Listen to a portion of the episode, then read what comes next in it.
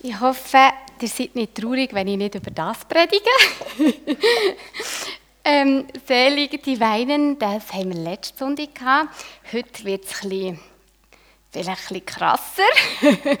Heute geht es um Selig, die, die gehasst werden. Und wir schließen auch heute die Predigtreihe zu den Seligpreisungen aus dem Lukas-Evangelium ab. Ähm, Ihr habt es gehört, die letzten Sonntage, Jesus hat seinen Jüngern zwölf, Verhe äh, seinen zwölf Jünger vier Verheißungen mit auf ihren Weg gegeben. Vier Versprechungen, an die sie sich dürfen halten. Und diese Verheißungen, diese Zusagen, die zählen auch noch für uns heute. Und er richtete die Augen auf seine Jünger und sprach, Selig ihr Armen, euch gehört das Reich Gottes. Selig, die ihr jetzt hungert, ihr werdet gesättigt werden. Selig, die ihr jetzt weint, ihr werdet lachen. Selig seid ihr, wenn euch die Menschen hassen und wenn sie euch ausschließen, beschimpfen und euren Namen in den Dreck ziehen, um des Menschensohnes willen. Freut euch an jenen Tag und tanzt, denn seid gewiss, euer Lohn im Himmel ist groß. Denn ebenso haben sie verfolgt die Propheten, die vor euch gewesen sind. Die ersten drei Seligpreisungen haben wir schon miteinander verteuft und heute kommt die vierte und letzte, der Vers 22 und 23. Ich lese ihn nochmal. Selig oder glücklich seid ihr, wenn euch die Menschen hassen und wenn sie euch ausschließen, beschimpfen und euren Namen in den Dreck ziehen um des Menschensohnes willen. Freut euch an jenem Tag und tanzt, denn seid gewiss, euer Lohn im Himmel ist groß. Denn ebenso haben sie verfolgt die Propheten, die vor euch gewesen sind. Und einiges mehr, finde ich, stellt sich ja hier die Frage, also, warum nochmal soll jetzt die glücklich sein, die gehasst werden, die beschimpft werden, die ausgestoßen werden und denen ihre Name in den Dreck gezogen wird. Und ich glaube, der ganz zentrale Hinweis ist um des Menschensohns willen. Wir verteufeln das noch ein bisschen. Es kann ja sein, dass wir gehasst werden oder dass unser Name in den Dreck gezogen wird oder wir ausgestoßen werden, weil wir nicht nett zu anderen sind. Das gibt es ja durchaus. Dass man lieblos mit anderen umgeht und darum Hass erntet. Und das finde ich ganz wichtig, um am Anfang zu sagen, von denen redet Jesus nicht. Es geht darum, um des Menschensohns willen. Jesus stellt sich nicht auf die Seite von diesen Menschen, die einen lieblosen Umgang haben mit anderen. Er stellt sich auf die Seite von denen, die das gleiche Schicksal erleben, wie er erlebt hat. Jesus hat den Himmel auf die Erde gebracht und er hat die Liebe von Gott bezeugt. Und er hat Missgunst erlebt. Er hat erlebt, dass Menschen ihn beschimpfen haben, dass sie ihn gehasst haben, aufgrund von seinem Auftrag, den er ausgelebt hat, hier auf dieser Welt. Ich denke daran, wie am Schluss von seinem Leben sie das Schild gemacht haben, Jesus von Nazareth, König der Juden, und das Oba sein Kreuz genagelt haben. Sie haben ihn verspottet. Das heisst, sie haben ihn angespäut. Und er ist erniedrigt worden und gekreuzigt wie ein Verbrecher. Und für mich stellt sich die Frage, ja, jetzt sind 2000 Jahre vergangen, von dem, wo Jesus das Christentum in die Welt gebracht hat, zu heute. Und wie ist denn das heute? Die Christen heute gesellschaftlich akzeptierter. Und ich würde sagen, ja, also ganz das gleiche Schicksal, wie Jesus erlebt hat, erleben wir ja nicht. Und man sagt ja, 60 Prozent von etwa der Schweizer Bevölkerung nennt sich Christ. Also das sind doch noch einige. Die Ausgangslage ist also eine andere. Und gleich frage ich mich manchmal, wie, wie sehr, sehr anders ist sie wirklich? Auch ich kenne das und äh, wahrscheinlich kennt ihr das auch, ach, wenn ich jemanden neu lernen kenne. Dann hoffe ich immer, dass die Frage, was ich schaffe, so spät wie möglich kommt. Und leider kommt sie oft ziemlich früh. und ich habe die Frage gar nicht gern. Weil, nicht, weil ich nicht gern Pastorin bin und nicht, weil ich nicht gern hier bin, aber weil ich Mühe habe mit den Reaktionen, die ich in dem Moment erlebe, wenn ich es erzähle. Jedes Mal, wenn ich das sage, dreht sich die Stimmung. Und, und ich, oft erlebe ich, dass die Leute mir anfangen misstrauen. Dass sie skeptisch werden mir gegenüber. Manche sprechen es direkt an. Manche, ich bin auch schon beschimpft worden. Und habe auch schon, kaum habe ich jemanden lernen kennen, ganz schön viel Hass geerntet, für das, dass ich hier bin. Und am meisten ist es so, dass die Leute einfach so ein bisschen sagen, ah, aha, ah, ja. Und ich merke es wie in den nächsten Begegnungen, das hat jetzt Einfluss gehabt auf, auf unsere Beziehung. Und es, es kommt mehr das vor, als dass die Leute einfach neutral reagieren würden. Und ganz, ganz selten sagt jemand, hey, wirklich von Herzen, hey, das finde ich toll. das ist wirklich sehr, sehr selten. Und darum, irgendwie irgendwie ist es doch gleich nicht so anders. Irgendwie sind wir doch gleich nicht so akzeptiert. Und ich glaube, ihr kennt das auch. auch einfach, wenn ihr erzählt, ihr seid Christ, ihr geht in Bewegung Plus, ähm, ihr seid heute Morgen hier, habe ich das Gefühl, ähm, kennt ihr die Momente, wo ich Leute auf diese Art begegne. Und für mich ist da die ganz zentrale Frage, erleben wir das um des Menschensohnes willen, wie es im Bibeltext steht. Und ich habe das Gefühl, es ist, auch bei mir ist es so ein Nein. ja und Nein. Einerseits ja, auf das komme ich später zu reden, und andererseits Nein. Und das Nein, das finde ich recht schmerzhaft. Das hat oft damit zu tun, dass, dass wir ihre Freikirche sind. Ist jetzt das neue Sekte? Was wollen jetzt die von mir, wenn die, da die Freikirchen, über die hört man viel Schlechtes. Und andere haben sogar wirklich recht schlechte Erfahrungen mit Christen gemacht. Für sie sind Christen die, die ausgrenzen. Es sind die, die das Gefühl haben, sie wissen, was richtig und was falsch ist. Und wie ein guter und ein lieber Mensch das Leben hat, so dass das Leben Gott gefällt. Wer kommt in den Himmel, wer kommt in die Hölle? Das sind Christen. Und, und das ist hart, dass es Menschen gibt, die so über, über Christen denken. Aber da steht wohl eine Geschichte dahinter. Und ich glaube, dass die Grundskepsis mir gegenüber als Pastorin eigentlich schlussendlich oft wenig mit meiner persönlichen Beziehung zu Jesus zu tun hat, sondern eben viel mehr mit allem anderen. Es hat viel mehr mit dem zu tun, was, was Christen manchmal sagen, leben, tun, wo, wo, andere, wo andere abschreckt oder wo anderen auch Leid zufügt ungerechtfertigt. Und ich habe gemerkt, dass es besteht dann so die Gefahr, einfach Schuldige zu suchen. Ja, so wie herzustellen und zu sagen, ja, aber ich bin ja anders. Und weil ich jetzt ein besserer Christ bin und weil wir hier Bewegung plus Hindubank so eine tolle Kirche sind, haben wir das nicht verdient, dass man so mit uns umgeht.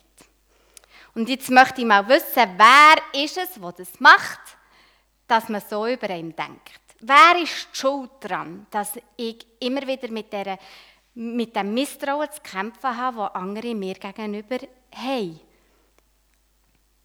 Und ich habe gemerkt, von dem muss ich mich befreien. Das hilft überhaupt nicht. Schuldige zu suchen hilft eigentlich nie etwas. Vielmehr stellt sich doch die Frage, wie leben wir Kirche? Wie leben wir unseren Glauben im Alltag und wie gehen wir mit unseren Mitmenschen um? Was heißt es für uns, um des Menschensohns Willen zu leben? Wie lebt man so? Und ich habe mich dann auch gefragt, und wie gehen wir damit um, dass es wohl halt einfach eine Tatsache ist, dass wir immer mal wieder Missgunst erleben, aufgrund von unserem Glauben, aufgrund von unserer Kirchenzugehörigkeit. Und ich möchte weil es so klassisch ist, drei Punkte bringen.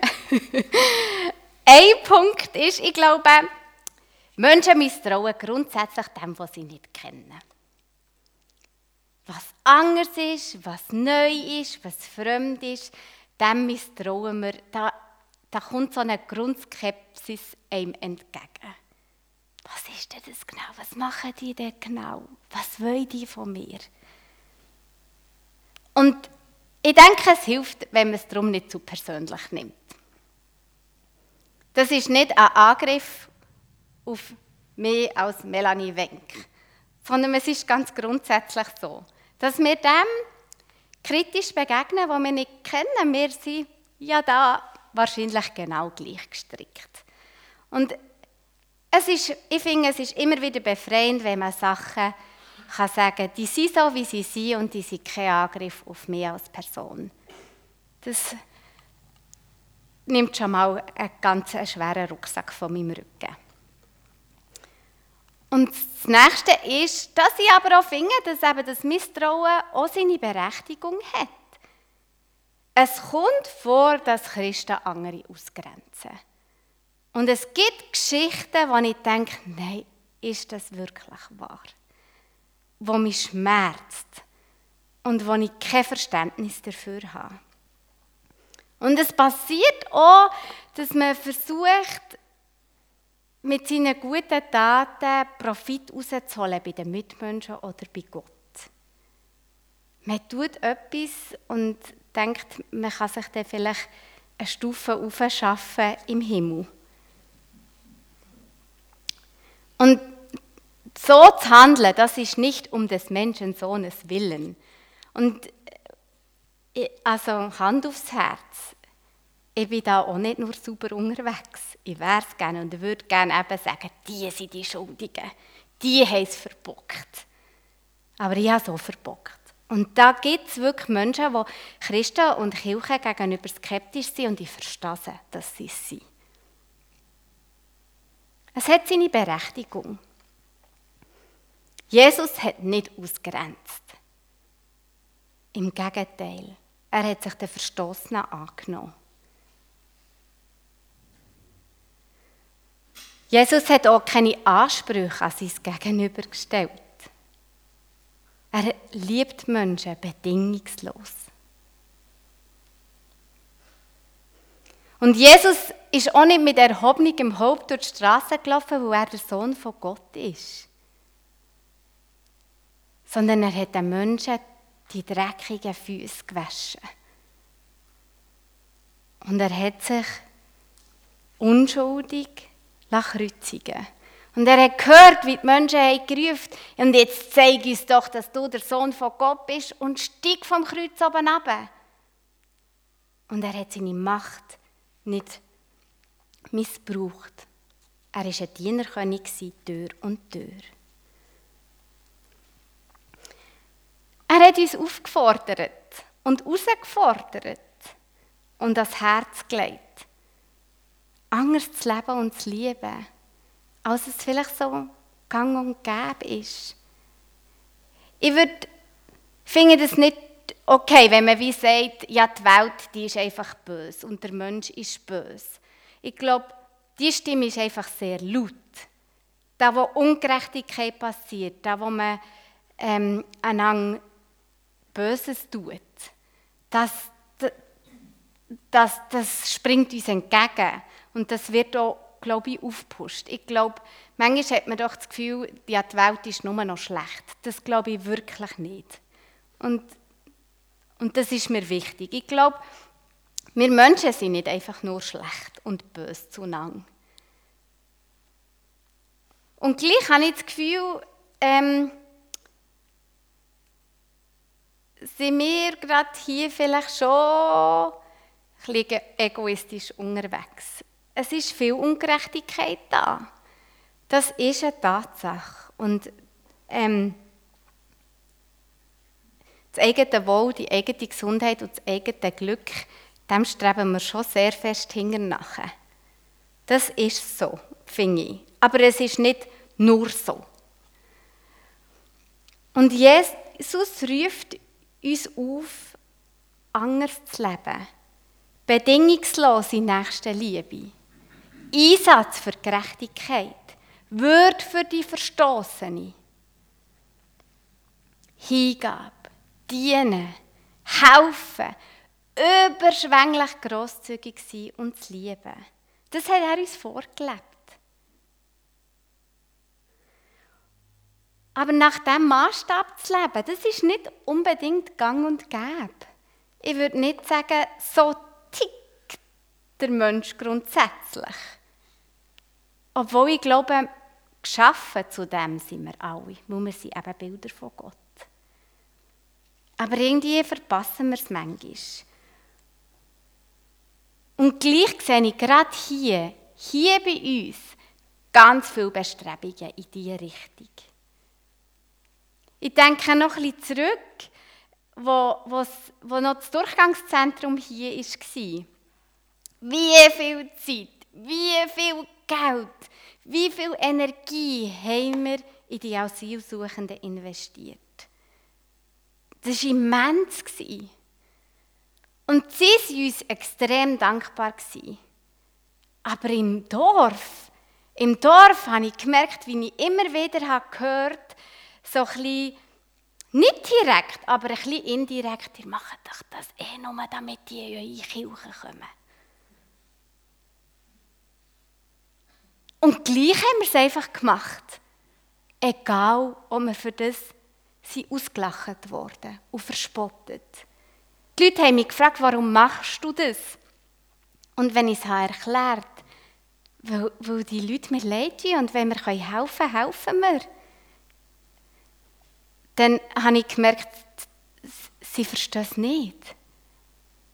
Ist doch zu aufwendig. Man verdient ja nichts dafür. Wieso machst du das?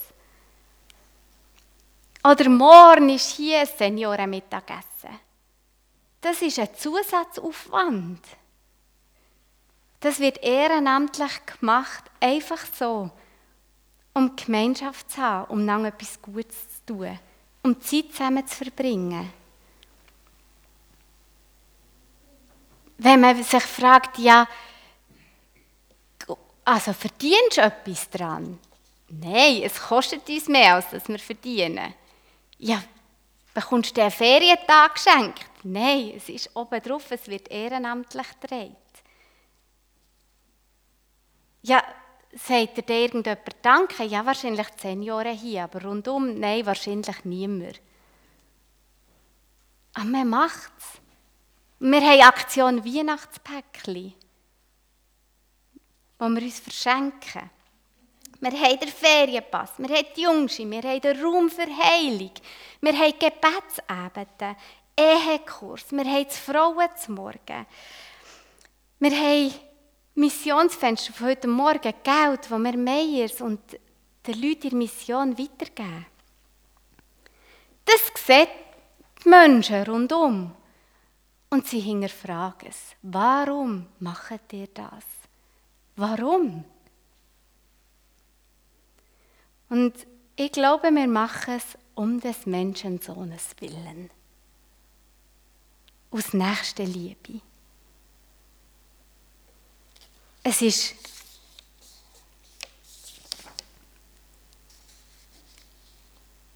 aus Grosszügigkeit. Aus einer Antwort von dem, was Jesus uns geschenkt hat und uns jeden Tag neu schenkt. Es ist nicht egoistisch, sondern es ist Christus zentriert. Drum. Und, und ich glaube, das ist, was ich hier jetzt aufgezählt habe, ist nur ein Bruchteil von, von eurem Alltag. was ihr in eurer Familie lebt, in eurer Nachbarschaft, im Dorf, im Verein und über die Schweizer Grenzen aus, ist noch viel, viel mehr. Da sind Beziehung, Grosszügigkeit und Versöhnung hochgeschrieben. Und manchmal, manchmal bekommen wir für das, was wir tun, Wertschätzung. Und es ist schön, aber manchmal schon nicht. Und ganz ehrlich, manchmal denke ich ja, sagt doch einfach mal Danke.